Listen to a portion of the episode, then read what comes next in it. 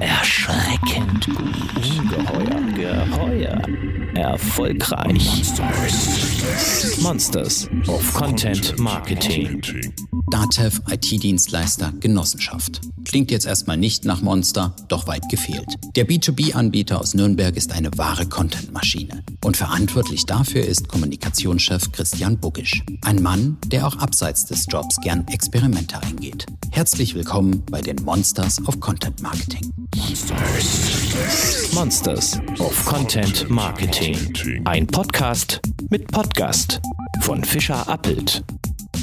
Ja, meine lieben Gäste, meine lieben Damen und Herren da draußen, liebe Hörer, liebe Monsterfreunde, wir begrüßen auch heute wieder einen interessanten Gast. Christian von Dativ ist zu Gast. Hallo Christian. Hallo, grüß dich. Vorab mal ähm, Dativ, ja, sehr spannender Case, wir kommen gleich dazu, aber vielen vielleicht gar nicht so ein Begriff. Ich kenne Dativ von den großen Werbetafeln, die an diversen Bahnhöfen hängen, ja, unter anderem in Berlin, glaube ich. Ähm, kannst du vorab mal schildern, was ihr genau anbietet, was euer Business ist, für alle, die da noch unkundiger sind als ich.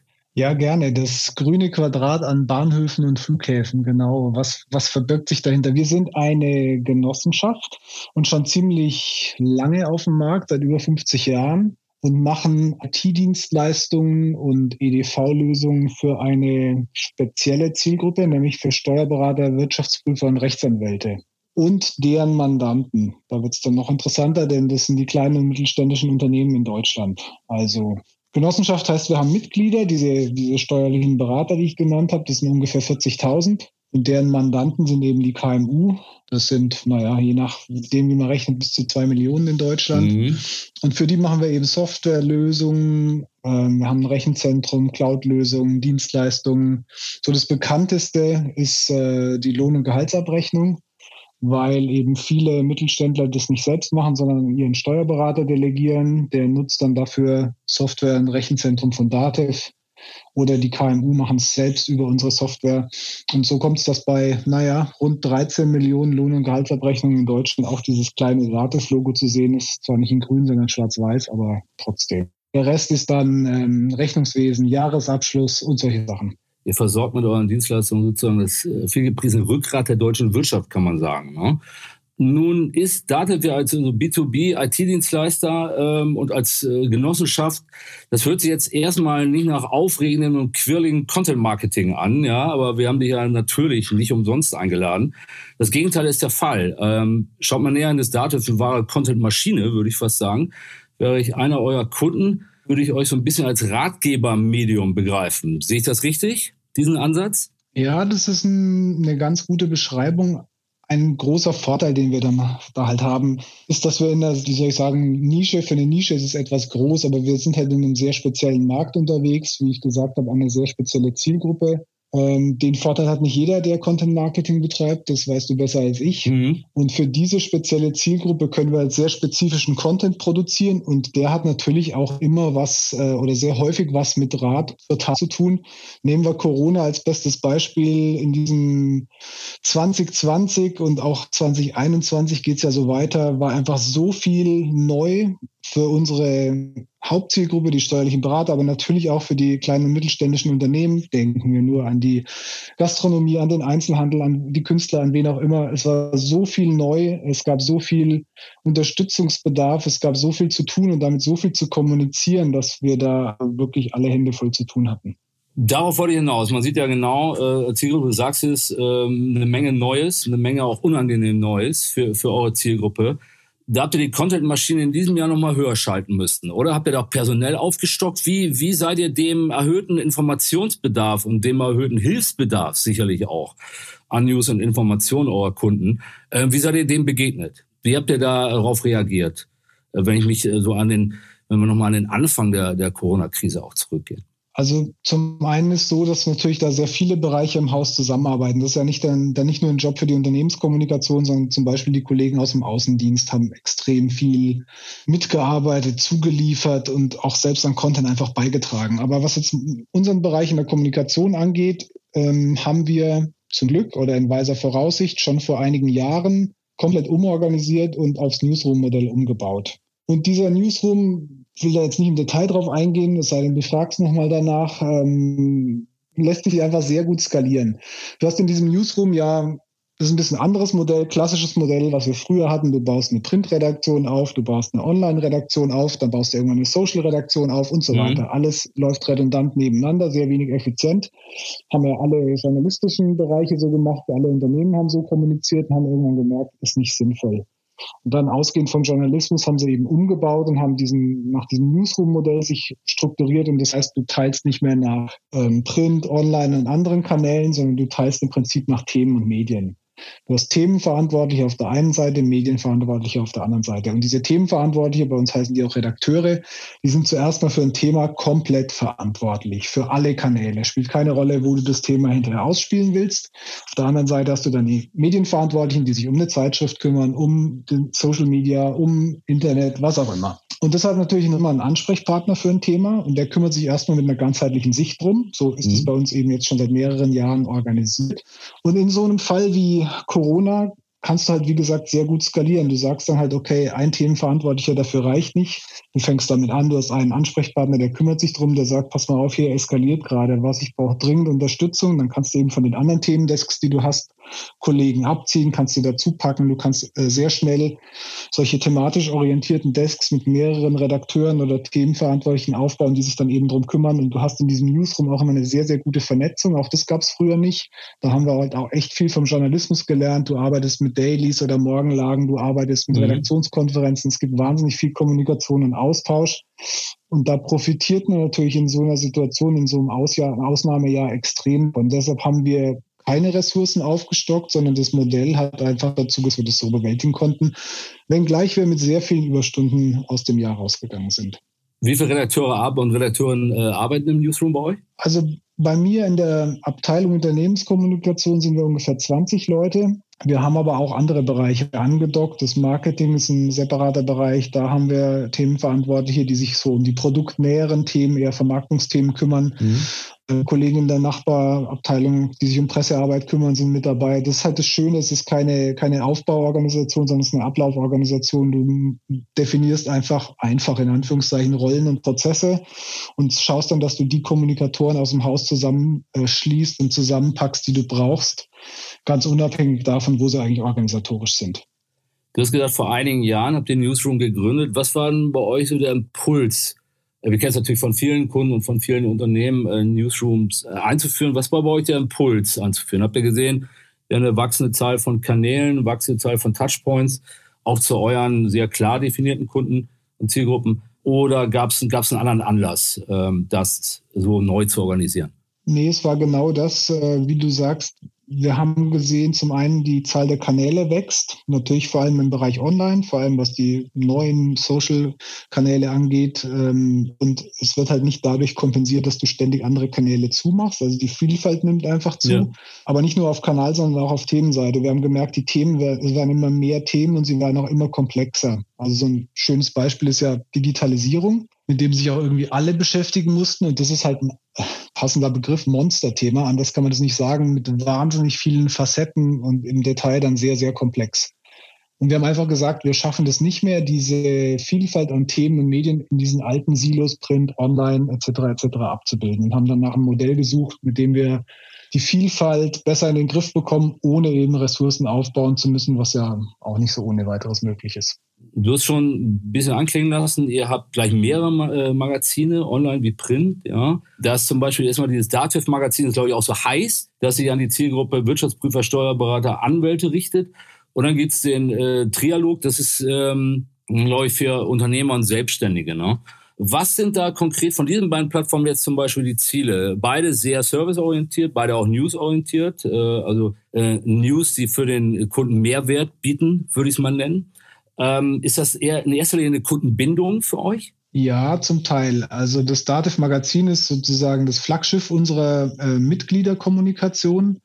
Das gibt es auch schon sehr, sehr lang, erscheint tatsächlich noch in Print und monatlich und ist eine Mischung aus Fachbeiträgen, wo es eben genau um solche Fragen geht, die wir gerade andiskutiert haben. Also wie gehe ich mit äh, irgendwelchen Besonderheiten der Gesetzgebung im Zusammenhang mit Corona um und wende das dann äh, entsprechend richtig an. Also fachliche Beiträge, aber auch Beiträge, wo es um Kanzleimanagement geht, bis hin zu Beiträgen aus der Datewelt, Produkte, Services und so weiter. Also eine, eine Mischung. Und das äh, Magazin Online war früher ein Online-Abbild des Printmagazins, wie man das halt früher so gemacht hat. Und es mhm. ist inzwischen viel mehr. Das Magazin Online ist unser zentraler Content-Hub. Da spielen wir eigentlich allen Content online weit mehr als im Printmagazin stattfindet. Aber wie du richtig gesagt hast, für die Zielgruppe Mitglieder ist in allererster Linie Kundenbindung. Und der Trialog, ähm, da gab es auch tatsächlich den Shift von Print nach Online. Den gab es früher auch als Zeitschrift, die mhm. an die Mandanten unserer Mitglieder, also die KMU, geschickt wurde. Haben wir abgeschafft vor einigen Jahren, machen das jetzt komplett online. Und hier ist das Ziel, eher Bekanntheit zu erreichen im, im Markt der KMU, weil wir sind natürlich für diejenigen, die uns kennen, sind wir eine Steuerberatergenossenschaft oder ein Softwarehersteller, der irgendwas mit Steuerberatern zu tun hat. Das ist so in den Köpfen drin. Und um ins Relevant Set der KMU zu kommen, betreiben wir da tatsächlich klassisches, klassisches, kann man das sagen, Content Marketing, sagen wir so. Wir betreiben ja. Content Marketing, indem wir eben Themen spielen, schauen, dass wir über Google gut auffindbar werden, auch ein bisschen Geld in die Hand nehmen, um entsprechende Sichtbarkeit zu erzielen und dann über Themen Aufmerksamkeit zu generieren und einerseits auf Dativ zu lenken als Lösungsanbieter, mhm. insbesondere aber auch auf den Steuerberater zu lenken als Partner, daher auch der Name Trialog. Also es geht immer darum, quasi diese, dieses Dreieck aus, aus ähm, Unternehmer, Steuerberater und Dativ zu positionieren und dann natürlich am Schluss als attraktiven Lösungsanbieter in Erscheinung zu treten. Du hast eben gesagt, das Datev-Magazin gibt es noch in Print. Also ähm, ist die gedruckte Zeit auch da endlich oder wie sind da eure Pläne? Da sind wir wirklich undogmatisch. Ähm, wir erreichen mit Print sehr gut die Ziele und natürlich, wie ich gesagt habe, der Online-Plattform. Also diese Kombination ist da sehr sinnvoll, Stand heute und wir überprüfen das regelmäßig. Jetzt haben wir aber auch, wie erwähnt, eine spezielle Zielgruppe, die auch eine bestimmte Struktur hat und zum Beispiel rein altersmäßig im Durchschnitt über 55 Jahre alt ist. Also da hat Print schon noch seine Berechtigung und erzielt mhm. seine Wirkung. Und solange das so ist, werden wir das natürlich auch so beibehalten. Sollte sich das mal ändern, sind wir da flexibel. Ähm, wenn man das nochmal trennt, Trialog, wenn ich es recht verstanden habe, dient ja auch ein bisschen mehr der, der Neukundengewinnung und auf euch aufmerksam machen, aber wenn man aus die Online-Plattform des Dativ-Magazins zu sprechen kommt, wie sind da konkrete KPIs? Wie intensiv wertet ihr beispielsweise da den Traffic aus? Reichweite wird ja nicht so euer Thema sein, aber Wachstum äh, im Traffic vielleicht schon. Ähm, was sind da an, an, an Zahlen? Was ist da, was ist dir da und euch da wichtig? Also wir werten online eigentlich immer alles aus, was geht und nutzen das natürlich insbesondere auch und gerade als wir die Online-Plattform erfunden haben, um auch Rückschlüsse auf Print ziehen zu können.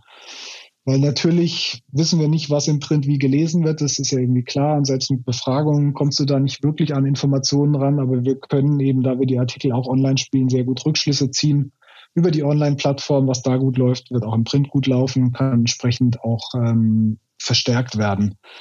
Aber wir gehen da auch noch weiter. Wir haben diesen Content Hub, dieses Magazin online vor ja, sechs Monaten oder zwölf Monaten komplett neu gebaut und mhm. ähm, sind da inzwischen auch agil unterwegs und reagieren da auch wirklich kurzfristig. Also wir sehen da sehr schön, was wo auf der Plattform funktioniert und was nicht.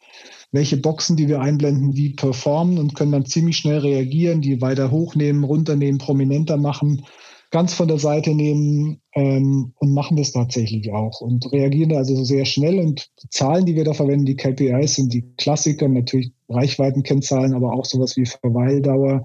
Mhm. Wir wissen also relativ gut, was da wie oft und wie lang konsumiert wird, wer wo aussteigt etc. und nutzen das eben, um tatsächlich die Plattform weiterzuentwickeln, aber halt nicht wie früher in irgendwelchen jahrelangen Wasserfallmodellen, sondern relativ schnell. Und wenn ich, um den Leuten mal ein Gefühl zu geben, die noch nicht drauf waren äh, auf dem Datenmagazin, was waren nur eure klickstärksten Stücke zuletzt? Hast du das noch im Kopf zufällig? Ja, ähm, das ist relativ einfach, weil das ja so von Corona dominiert war und der Bedarf an Unterstützung so groß war, dass ähm, insbesondere die Beiträge, die hier Nutzen gestiftet haben, auch natürlich am besten performt. Und das ist ganz klar. Übrigens nicht nur hier, sondern beispielsweise auch, wir haben ja auch einen Podcast in der externen Kommunikation, wir haben auch in der internen einen, aber in der externen Kommunikation Podcast wieder seit etwas mehr als einem Jahr. Auch da war die Ausgabe mit den meisten Hörern diejenige, die Hilfestellung geboten hat rund um äh, Konjunkturpaket, äh, rund um Corona-Hilfen, wo es um Fragen der Insolvenzberatung geht oder Insolvenzvermeidung. Also all die Fragen, die die äh, Unternehmer belastet und beschäftigt haben und wo die Steuerberater als ähm, tatsächliche Berater und Hilfesteller gesucht waren, das waren die Artikel, die am besten performt haben oder überhaupt der Content, der am besten performt hat. Und das ist halt die alte Weisheit. Sobald du Mehrwert stiften kannst und die Leute ein Problem haben, eine Lösung suchen und du kannst helfen, äh, dann funktioniert's. Ähm, sehr gute Überleitung von dir, ohne dass du es so geplant hast, würde ich mal sagen. Äh, Podcast wäre mein nächstes Thema gewesen. Hörbar Steuern heißt das Ganze, ähm, äh, von dem Podcast, von dem ihr derzeit, und da gibt es ein ganz dickes Ausrufezeichen, jeden Tag eine neue Folge bringt. Ja, die ist zwar nicht wahnsinnig lang, eher aber snackable, aber immerhin jeden Tag als Adventskalender, sogar sonntags, ja, wusste ich gar nicht, das Unternehmen überhaupt am Sonntag senden. Ist der Service für euch auch, du hast schon angesprochen, so ein bisschen Anker für eure Kunden in der allgemeinen Zeit von Unsicherheit und eher Mollstimmung sozusagen auch ein bisschen Mutmacher? Ich habe so ein bisschen den Eindruck. Und äh, deshalb spielt ihr auch jeden Tag den zurzeit? Ja, ja, also es ist schon so, dass da gehen wir von der reinen Fachlichkeit weg ein Stück in Richtung Entertainment, was aber natürlich auch mit dem Kanal zu tun hat, ganz klar. Ähm, wir haben eine längere Anlauframpe beim Thema Podcast. Wir waren da, ich würde sagen, Pioniere für Corporate Podcasts vor vielen, vielen Jahren, als wir die, unseren ersten Dativ-Podcast hatten, den auch mhm. mehrere Jahre gepflegt haben, dann irgendwann eingestellt haben. Das war aber auch. Wann war das? Ach, leg mich fest. Von 2010 bis 2014, vielleicht ungefähr, vielleicht sogar ein bisschen älter noch. Also ganz grob, sagen wir mal grob vor zehn Jahren ungefähr. Das finde ich total spannend, weil das sehr selten ist, dass Unternehmen so früh aktiv waren da, ne? Ja, es war aber natürlich auch, wie das immer so ist, ein bisschen zu früh. Und damals hatten Corporate Podcasts schon eine, eine Renaissance oder ihren ersten, ihren ersten kleinen Höhenflug, aber sind dann auch wieder gelandet. Und dann haben viele Unternehmen auch ihre Podcasts wieder eingestellt, wir auch. Gar nicht mal, weil wir erfolglos waren, sondern weil wir nicht wussten, ob wir erfolgreich sind. Es war halt auch einfach eine andere Zeit. Es war andere Plattformen. Es gab noch kein Spotify. Wir ja. konnten das nicht richtig messen. Wir hatten die irgendwie auf unseren Servern liegen. Es, also wir, es war einfach ein Blindflug. Wir haben im Nebel gestochert und dann irgendwann also ein bisschen einschlafen lassen beziehungsweise wieder eingestellt. Und jetzt natürlich in der zweiten Welle, diesmal Podcast-Welle, nicht Corona, ähm, waren wir sehr froh, dass wir das wieder anfangen konnten, machen sie seit etwas über einem Jahr, wie ich finde, sehr erfolgreich, ohne da irgendwelche Paid Media reinzustecken. Das ist wirklich organisches Wachstum, was wir da erzielen. Ich kann auch gerne eine Zahl nennen. Wir haben jetzt beim, bei der Hörbarsteuern 20.000 Abonnenten. Ähm, wie gesagt, gewachsen. Das ist aber viel. Ja, genau. Bei 40.000 Mitgliedern, an die sich das ja in der Kernzielgruppe richtet. Natürlich haben die auch noch Mitarbeiter und so. Aber trotzdem 20.000 Abonnenten. Tendenz stetig steigend. Und deshalb waren wir eben sehr froh, dass wir hier dieses Medium wiederbeleben konnten. Und bei uns hat sich auch die personelle Situation verändert. Früher haben wir das ausschließlich mit externer Unterstützung gemacht. Jetzt machen wir es komplett in-house, weil ich halt eine Mitarbeiterin gewinnen konnte, die früher beim Radio gearbeitet hat, da sehr viel Erfahrung hat und auch ähm, Journalistin für Steuerrecht und solche Fachthemen ist. Und die Kombination ist natürlich Gold. Und die hat es dann mit Kollegen zusammen konzipiert und aufgesetzt und umgesetzt. Und dann haben wir eine Erstausgabe produziert. Und sag mal so, wir sind auch immer gern unter experimentierfreudig, probieren Dinge aus. Wenn es nicht funktioniert, lassen wir es wieder bleiben. Und wenn es funktioniert, machen wir weiter. Und das war hier der Fall. Und es hat gut funktioniert und wir sind sehr froh mit dem Format. Und dann kann man eben auch, um auf deine Frage zurückzukommen, ein bisschen spielerischer werden und zum Beispiel im Dezember mal einen Adventskalender produzieren mit kleinen Episoden. Ähm, Hauptsache, es funktioniert und wir erreichen unsere Ziele damit. Wobei die Themen schon ähnlich sind wie bei euren äh, Magazinen und, und Online-Sites, oder? Oder gibt es da nochmal eine anderen, äh, andere Philosophie, was Themen angeht? Nee, ganz klar. Das ist dann eine Multimedia-Strategie. Wie ich es vorhin sagte, im Newsroom gibt es halt dann einen Redakteur, der ein Thema wie Corona beackert oder in dem Fall sind es mehrere und die Mix, um die Themen auszurollen und selbstverständlich spielen wir so ein Thema auf vielen Kanälen, auch auf dem Audiokanal. Aber du merkst schon, wenn du das vergleichst, dass wir natürlich die Beiträge fürs Datenmagazin Print ganz anders, auch in einer anderen Tiefe und mhm. Fachlichkeit aufbereiten als in dem Dialogformat Podcast, wo das wo auch seriöse Informationen transportiert werden, gar keine Frage. Auch hier steht der Nutzwert im Mittelpunkt, aber das Ganze doch etwas lockerer angegangen wird. Wir haben auch jetzt im Corona-Jahr, weil wir eben gesehen haben, da ist auch Orientierung geboten und auch beispielsweise Sichtbarkeit des CEO haben wir dann Sonderausgaben produziert, wo eben unser CEO, der ja auch Berufsträger, also Steuerberater und Wirtschaftsprüfer ist, in entsprechenden Sonderausgaben auch ausgiebig zu Wort kam und eben den Mitgliedern da Orientierung geboten hat. Ja, und das ist ja erfolgreich, ne? 20.000 Abonnenten. Da sagen die Monsters of Content Marketing mal, Hut ab. Das ist für uns auch ein langer Weg. Aber ihr habt ja auch schon längeren Vorlauf gehabt, wie wir gehört haben. Kommen wir zu einem anderen Feld der Kommunikation, der euch auch sehr wichtig ist. Ähm, Internetkommunikation, Employer Branding. Ihr habt da eine Corporate Influencer Aktion. Ähm, was steckt denn hinter den Dativ-Botschaftern? Ja, Aktion ist mir fast eine Nummer zu klein. Sorry. ein Projekt gewesen, inzwischen in die, in die Linie übergegangen, kein Problem. Wir haben das vor knapp zwei Jahren angestoßen und waren da ja bei weitem nicht die einzigen. Siemens, Otto, andere haben das ja auch vor uns gemacht und wir orientieren uns da gerne an, an guten Vorbildern.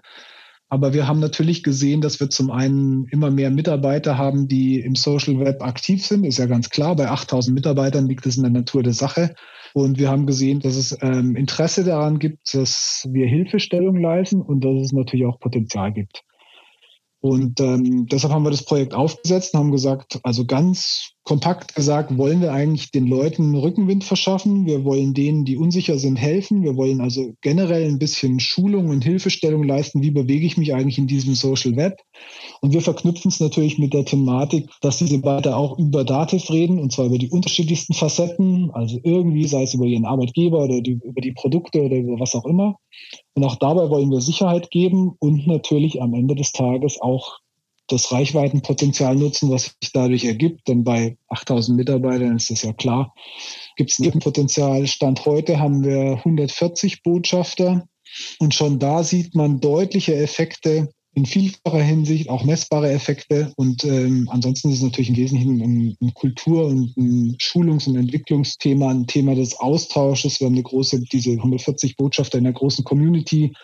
Wir lernen ganz viel ähm, voneinander. Das ist wirklich gemeinsames Lernen. Es ist ja nicht so, dass irgendjemand sagt, pass mal auf, Leute, so funktioniert das und dann wird es ausgerollt, sondern das ist ja wirklich ein, auch ein Forschungsfeld für alle Beteiligten. Ähm, und insofern eine Mischung aus Zielen, die wir damit erreichen wollen, aber eben auch ähm, uns gemeinsam auf dem Feld weiterentwickeln. Ähm, kannst du es mal ein bisschen näher erläutern? Social Media erwähnt, 140 Botschafter. Ähm, werben, sie, treten die auch auf ihren eigenen Kanälen als äh, Dativ-Botschafter auf oder nur auf den Dativ-Kanälen? Da habe ich gesehen, dass ihr auch Kunden da als äh, quasi äh, als Influencer habt. Ähm, da wird es ja ein bisschen voll werden vielleicht. Wo, ähm, wo treten die genau als, als Influencer in Erscheinung? Diese Menschen? Ja, das ist ähm, eine gute Frage, weil wir das ja auch mal irgendwann mal festlegen mussten. Es ist tatsächlich so, dass wir, als ich das Projekt begonnen habe, uns relativ schnell, wir haben relativ schnell gemerkt, wir müssen uns erstmal fokussieren, sonst wird es einfach zu viel. Und der erste Fokus war ganz klar, dass wir uns auf Mitarbeiter konzentrieren, was diese Influencer angeht, die wir dann Botschafter genannt haben, weil uns der Begriff nicht gefallen hat. Also sprich, wir lassen erstmal die externen Kunden, Partner äh, und so weiter als Botschafter oder Influencer außen vor, kümmern uns, uns im zweiten Schritt darum. Erster Schritt war wirklich fokussiert auf die Mitarbeiter, also auf Corporate Influencer. Und ähm, haben dann auch relativ schnell gemerkt, klar, wir müssen das eingrenzen. Wer ist das? Was machen die und was machen die nicht? Und wir haben dann irgendwann ganz klar festgelegt, dass wir nur Mitarbeiter meinen, die auf ihren eigenen privaten und persönlichen Accounts unterwegs sind. Also wir trennen da zwischen offiziellen Unternehmensaccounts und Botschafter-Accounts und dazwischen gibt's auch nichts und haben auch relativ klar gemacht, was das eine bedeutet, was das andere bedeutet. Ich habe das vorhin schon angedeutet mit dem Hilfestellung und auch Rechtssicherheit geben. Wir haben uns relativ ausführlich mit juristischen Grundlagen beschäftigt, haben uns da auch Rat von außen geholt, haben mit ihnen Workshops gemacht und zwar nicht, um irgendwas zu verbieten oder zu sagen, das geht nicht oder das darf man nicht, sondern weil wir gemerkt haben, die Mitarbeiter, die da unterwegs sind, wollen einfach Rechtssicherheit haben. Die wollen wissen, darf ich das posten? Brauche ich ein Impressum? Muss ich das Ganze als Anzeige deklarieren, sobald ich über Dativ rede und, und, und. Und das mhm. wussten wir auch nicht so genau, also haben wir es uns erarbeitet. Und haben dann, haben dann eben eingeteilt, offizielle Kommunikation über Dativ-Accounts mit Logo, mit Impressum, was weiß ich was alles und die Botschafter-Accounts, die ausschließlich über ihre privaten Kanäle kommunizieren und halt nicht irgendwas, dann wären sie keine Botschafter, sondern irgendwas plus über Dativ sprechen. Und in dem Moment hast du dann Botschafter-Accounts und dafür haben wir eben ein kleines Programm aufgesetzt. Da kann man sich sozusagen anmelden. Die Hürde ist sehr gering, aber wir wollten auch nicht, dass jeder einfach sagt, ich bin jetzt Botschafter, sondern wir wollten schon, dass man bewusst sich dafür entscheidet, sozusagen diesem Programm beizutreten, um dann in den Genuss von Schulungen, von Community, von gemeinsamen Lernen und so weiter zu kommen. Was ist da, was sind da eure vorigen Kanäle? LinkedIn dürfte da eine starke Bedeutung haben, würde ich, würde ich mal annehmen einfach. Ja, wir überlassen das den, den Botschaftern. Wir unterstützen sie da, wo sie unterwegs sind. Aber es ist äh, LinkedIn und auch stark äh, wachsend LinkedIn, muss man sagen. Mhm. Äh, Twitter, dann auch natürlich immer noch Facebook und interessanterweise auch Instagram, was jetzt bei so einem B2B-Unternehmen nicht so naheliegend ist. Aber natürlich machen wir wie Otto auch relativ viel im Bereich Recruiting da, beziehungsweise Arbeitgeberattraktivität. Und da ist ähm, Instagram natürlich ein Kanal, den wir auch über unseren offiziellen Account bedienen und da sind entsprechend auch zahlreiche Mitarbeiter unterwegs. Und wenn ich als Mitarbeiter von euch bin und Corporate Influencer werde und sage, ich will auf TikTok Dativ tanzen, dann äh, ist das auch okay oder äh, habt ihr den Kanal noch nicht im Auge? Das ist natürlich okay. Wir sagen immer, wir geben, wir geben ja nichts vor. Also wir schreiben sowieso nichts vor, weil es sind ja die privaten Accounts der Mitarbeiter. Da können und wollen wir gar nichts vorschreiben. Wir fragen immer zuerst, was möchtest du eigentlich? Warum möchtest du über Dativ reden? Wo möchtest du über Dativ reden? Hast du irgendein Ziel damit oder warum tust du das eigentlich? Und wenn dann tatsächlich jemand Dativ auf TikTok tanzen will, das kam glaube ich noch nicht vor, aber ich würde mich sehr darüber freuen, dann werden wir auch das natürlich unterstützen. Denn wie gesagt, das Ganze ist eigentlich eine Rückenwindaktion und ähm, die damit beginnt, dass man Sicherheit schafft und damit endet, dass man die Leute miteinander vernetzt und für Reichweite sorgt. Gut, ihr Dativ-Kollegen da draußen, die ihr zugehört habt, ähm, lasst euch schon mal was für TikTok einfallen. Ähm, kommen wir nochmal zurück zu Corona und äh, konkret dem Thema Homeoffice. Ja, auch vor allem für euch relevant, wenn ich an den Newsroom denke. Ist der Newsroom auch komplett ins Homeoffice gewandert? Ja, der Newsroom sowie 7500 weitere Kollegen von jetzt auf gleich. Wir haben halt noch ein, ein Druck- und Versandzentrum, also diese Lohnabrechnungen, die ich vorhin erwähnt habe, die mhm. werden zu einem gewissen Teil auch immer noch ausgedruckt, kuvertiert und in die Republik versandt. Da haben wir immer noch Druck und Versand. Das findet natürlich vor Ort statt, aber die restlichen Mitarbeiter sind allesamt im Frühjahr 2020 ins Homeoffice geschickt worden und dann mehr oder weniger ununterbrochen da geblieben. Also ne, einige waren dann im Sommer wieder ein bisschen im Büro und dann im Winter plötzlich nicht mehr. Das gilt aber auch für den Newsroom. Den haben wir komplett von, ja, man muss sagen, fast vollständig anwesend auf vollständig remote umgestellt. Wir hatten bei Dativ vor Corona natürlich schon mobiles Arbeiten. Wir haben einen Außendienst, der schon immer mobil gearbeitet hat. Wir hatten auch Homeoffice und ähnliches, aber es war ein bisschen so Ausnahme. Also wir hatten schon eine Präsenzkultur und haben damit Corona wirklich schlagartig umgestellt, was zum Glück und dank guter Vorbereitung sehr gut funktioniert hat.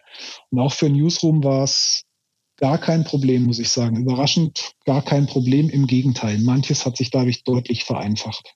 Und diese Präsenzkultur, äh, meinst du, die wird nochmal wiederbelebt werden, wenn wir uns alle flächendeckend geimpft haben und zur Normalität zurückkehren? Das wird natürlich schon im ganzen Haus diskutiert und auch nicht freischwebend, sondern wir haben zwei Befragungen gemacht äh, bei den Mitarbeitern mit sehr, sehr hoher Beteiligung, was zeigt, dass das natürlich auch die Leute sehr beschäftigt. Und da wurde eben auch gefragt, wie, wie arbeitet ihr jetzt remote und wie geht es euch dabei und wie stellt ihr euch die Zukunft vor?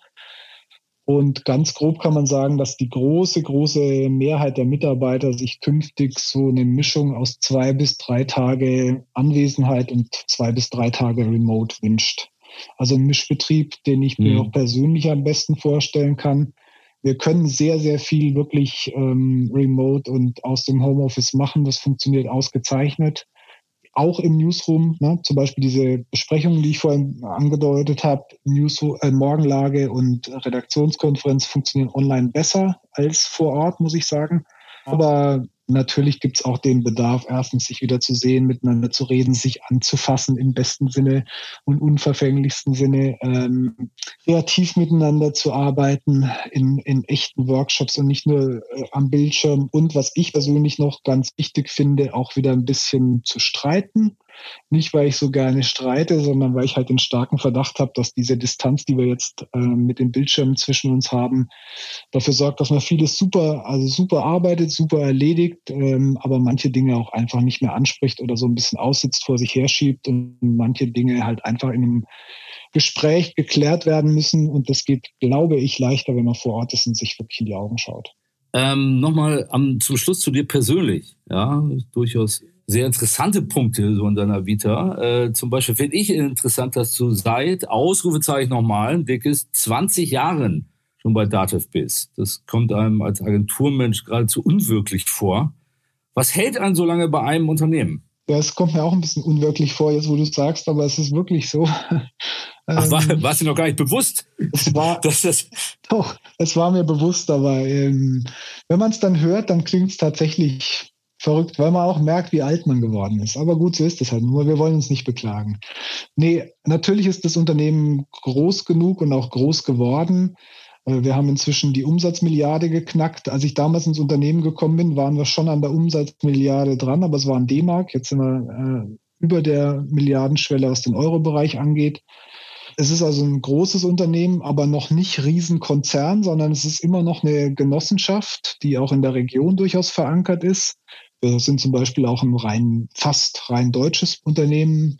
Also das Auslandsgeschäft gibt es zwar, aber es spielt eine andere Rolle als in anderen globalen Konzernen. Also es ist immer noch ein bisschen, ich würde fast sagen, familiär, aber groß genug, dass es Vielfalt gibt. Und ich habe einfach die unterschiedlichsten Jobs im Unternehmen gemacht, die immer irgendwas mit Kommunikation zu tun hatten. Und mir ist nie langweilig geworden. Und ich habe aber auch immer die wunderbaren Rahmenbedingungen gefunden, vor allem dank meiner Chefs, dass ich gestalten konnte und dass wir halt einen Podcast ausprobieren konnten und dass wir immer mal den ersten Tweet abgesetzt haben. Ich glaube 2008, als es auch irgendwie noch keinen interessiert hat und eine, ein, ein Team von Multimedia-Experten aufgebaut haben und heute echt irrsinnig viel guten Multimedia-Content inklusive Videos für intern und extern produzieren und vielleicht eines schönen Tages dann auch mal einen offiziellen TikTok-Account machen, wenn wir damit Ziele erreichen könnten. Und wenn sich herausstellt, dass es nichts war, dann stellen wir es halt wieder ein und wagen das nächste Experiment. Da sieht man genug Gründe, die einen bei Date falten. Äh, Im Privaten ähm, hast du noch ein paar andere bemerkenswerte Initiativen, wie ich finde. So hast du unter anderem drei Was ist was Bände geschrieben. Äh, wie kommt man denn dazu? Das ist richtig. Ähm, fast schon wieder in einem anderen Leben oder als ich noch ein bisschen jünger war. Das hat zwei Gründe. Zum einen ähm, habe ich meinen Verlag gearbeitet als Lektor, habe also da ähm, Erfahrung. Und zum anderen sind die Kollegen von Teslov, also der Verlag, der Was ist was äh, macht oder gemacht hat damals, an meinen Vater herangetreten. Der war Professor für Geologie und sie wollten einen Band überarbeiten, den über Mineralien und Gesteine und haben ihn gefragt, ob er das machen will. Und er hat gesagt, ja, das macht er schon, aber er ist halt Professor für Geologie und kein Kinderbuchautor. Aber sein Sohn, der kennt sich mit Verlag und Lektorei und sowas aus und äh, zusammen wird das machen. Dann hat er mich gefragt und ich habe gesagt, ja, komm, probieren wir mal. Und dann haben wir diesen einen Band gemacht und es hat Spaß gemacht. Dann haben wir noch einen zweiten gemacht und noch einen dritten.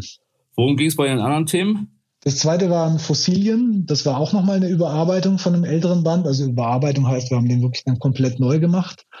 Und der dritte Band, den haben wir ganz neu erfunden, konzipiert und umgesetzt. Da ging es um das spannende Thema Klima. Brennende Aktualität, äh, nicht schlecht. Nicht schlecht oder mehr als das kann man auch zum anderen äh, Projekt von dir sagen. Du hast bereits vor Jahren, 2017, mal ein Experiment gemacht, das aktueller denn je ist. Unter Rechten könnte man es betiteln. Ähm, was hat es denn damit auf sich gehabt seinerzeit? Ja, ich blogge ja schon lange, habe gerade zehnjähriges Jubiläum gehabt und habe in meinem Blog, in dem ich wirklich über alles Mögliche schreibe, also der Untertitel heißt über Internet und echtes Leben, sprich eigentlich über alles, was mich interessiert. Da habe ich 2017 oder 2016, denke ich schon, waren die, waren die Anfänge mit einem Filterblasenexperiment begonnen der Anlass war damals, dass Trump ins Weiße Haus gewählt wurde und alle gedacht haben, es kann doch nicht wahr sein. Wieso haben wir das gar nicht erwartet und mitbekommen und haben halt damals dann irgendwie gemerkt, wir sind in Filterblasen unterwegs und sehen nicht, was links und rechts von uns in der Wirklichkeit passiert. Und damals ähm, drohte auch die AfD erstmals in den Bundestag zu kommen. Ich habe dann gesagt, okay, ich will mich mit diesen Filterblasen etwas mehr beschäftigen und eben mal nach links und rechts gucken, indem ich einfach meine eigene verlasse, meine zweite aufmache. Habe dann auf Facebook eine, bin einer, wie soll ich sagen, einer rechtslastigen Filterblase beigetreten, indem ich mich einfach entsprechend vernetzt oder ich will das Wort gar nicht verwenden, befreundet habe. War da natürlich pseudonym unterwegs und habe mir angeschaut, worüber da geredet wird, wie da geredet wird und gedacht wird und habe darüber dann mehrere Blogbeiträge geschrieben. Also als eine Art, als eine Art V-Mann dich da eingeschleust, um dann nachher in deinem Blog drüber zu schreiben. Genau, Fa Facebook V-Mann und äh, Erfahrungen gesammelt und darüber berichtet, ja. Harter Stoff kann ich mir vorstellen. Ähm, lässt, also man kennt ja so wie, wie V-Männer in Filmarbeit oder so eingeschleuste Agenten, äh, die dann auch privat drunter leiden. Hat dich das auch sehr beschäftigt, das Experiment, oder ist irgendwann auch zeitweise mal zu beenden? Oder wie geht man damit um? Ich kenn, kann mir doch vorstellen, ähm, dass einen sowas natürlich mehr beschäftigt wie so ein professioneller Job ne? und auch psychisch mehr zusetzt, oder? Ich habe das auch wirklich beendet nach knapp zwei Jahren, glaube ich, ähm, aus zwei Gründen. Zum einen, wie du sagst, es zieht einen einfach komplett runter. Du hast halt und das ist einfach ein Riesenproblem auf Facebook, auch auf anderen Plattformen, aber vor allem auch auf Facebook. Du hast halt den ganzen Dreck, den ganzen Hass, die ganze Menschenfeindlichkeit in deiner, in deiner Timeline und zwar ungefiltert und auch mit Klarnamen und inklusive allem, was verboten ist, was man sich nur vorstellen kann. Und das zieht einen einfach runter, wenn man halbwegs bei Verstand ist. Das ist der eine Grund. Und der andere Grund ist, wird auch unfassbar schnell langweilig, weil es immer das Gleiche ist. Es gibt einfach ein paar Stereotype, die da gepflegt werden. Ich habe das ja auch in den Blogbeiträgen beschrieben. Es geht natürlich immer gegen den vermeintlichen Feind des vermeintlichen Volkes, ähm, seien es Ausländer, seien es Juden, seien es, sei es der Islam, wer auch immer, Andersartiges, Andersdenkendes.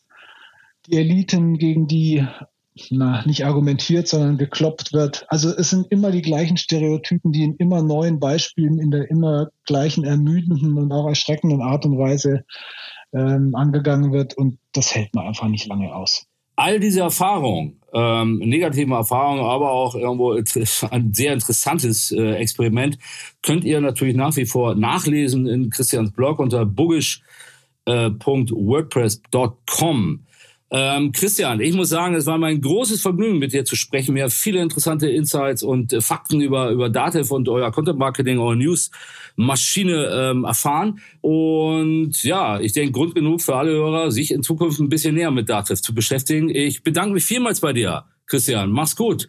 Ja, danke auch für das äh, spannende Gespräch. Euch alles Gute und äh, freuen wir uns auf ein tolles Jahr 2021. Ist ja nicht so schwer, dass es besser wird als das letzte. Auf jeden Fall. Bis bald. In diesem Sinne, liebe Hörer, liebe Monsterfreunde, äh, bis zum nächsten Mal. Gehabt euch wohl und bleibt gesund natürlich. Ciao. Bis zum nächsten Podcast mit Podcast. Für weitere Monsters of Content Marketing. Schaut nicht unters Bett. Schaut unter fischerappelt.de